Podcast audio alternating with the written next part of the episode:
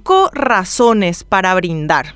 En este 2021, todos perdimos al menos una persona querida. Sin salud, con una educación tan baleante, hubo hambre. La crisis económica se agudizó. El gobierno, corrupto y clientelista, lejos de atender las sugerencias del pueblo, llegó a reprimirlo en esta coyuntura. ¿Cuáles serían tus cinco buenas razones para brindar el 31 de diciembre? ¿Por qué levantar la copa al finalizar el 2021 incluso con las sillas vacías al lado? 1. Sobrevivimos. La principal razón para brindar es que sobrevivimos a la pandemia que en nuestro país se llevó a más de 16.000 vidas, a las que debemos honrar. Más aún, sobrevivimos, por ahora, a la negligencia del gobierno de Mario Abdo Benítez, que además debió asumir todo lo que no hicieron en salud y educación los gobiernos anteriores. Decenas de paraguayos fallecieron, no a causa del COVID-19, sino porque no tuvieron a tiempo vacunas, oxígeno, medicación y camas de terapia intensiva. 2. La solidaridad. Como nunca,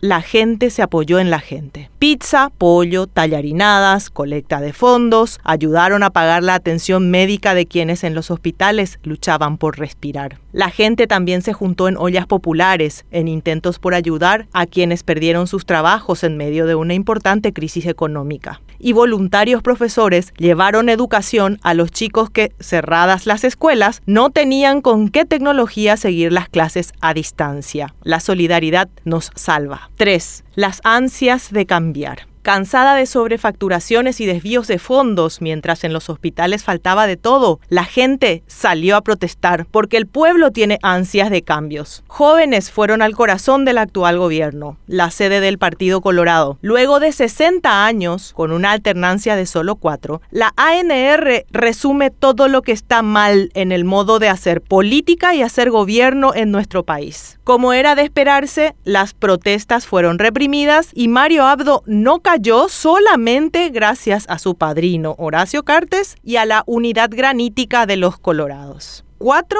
y 5.